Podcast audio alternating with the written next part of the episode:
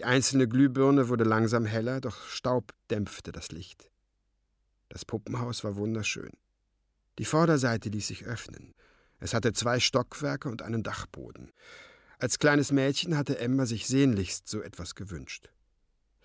Sie spähte durch die kleinen Fenster, sah Möbel, Betten und Kommoden. Siehst du was? flüsterte Glenn neben ihr. Etwas bewegte sich am Fenster und Emma zuckte zurück. In diesem Moment, als sie da stand und ihre Nackenhaare prickelten, drängten sämtliche Instinkte sie zum Weglaufen.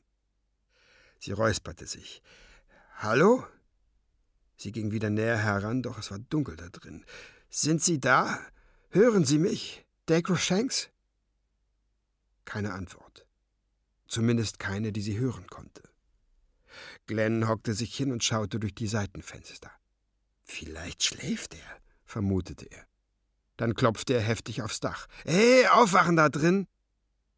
Milo griff nach Glenns Handgelenk. Bitte mach das nicht mit einem Serienmörder. Glenn entzog ihm seine Hand. Wie bitte? Er wohnt in einem Puppenhaus. Er ist so groß wie Däumelinchen, du liebe Zeit. Du glaubst doch nicht, dass er mir Angst machen kann. Es geht nicht darum, ob er dir Angst macht oder nicht, es geht ums Prinzip. Wenn irgend möglich, macht man sich einen Serienmörder nicht zum Feind. Das ist eine allgemeingültige Lebensregel. Still! Emma beugte sich näher zu dem großen Fenster im ersten Stock, das auf den Treppenabsatz ging. Dort stand jemand. Reglos. Jemand, der eben noch nicht dagestanden hatte. Hallo? Mr. Shanks? Dann hörte sie es. Alle hörten es. Eine Männerstimme. Leise. Hallo, kam es aus dem Puppenhaus. Wenn eine Stimme kriechen kann, konnte diese es. Sie kroch über Embers Gesicht zu ihren Ohren, schlüpfte hinein und grub sich zu ihrem Gehirn durch.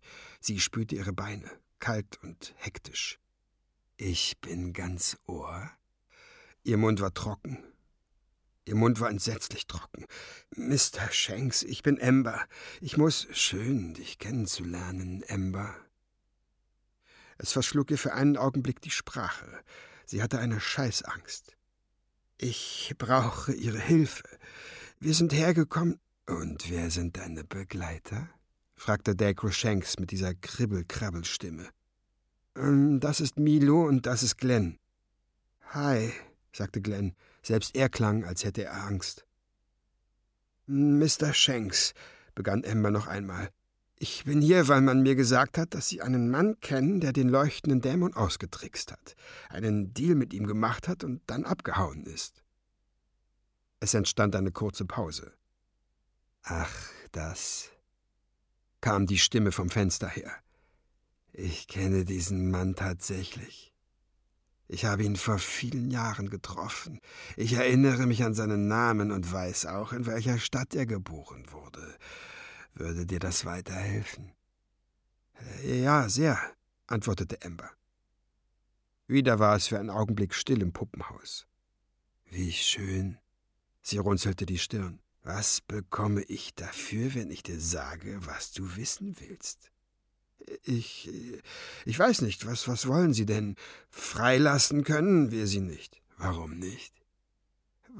Weil Sie dann wieder Leute umbringen. Ja. Und?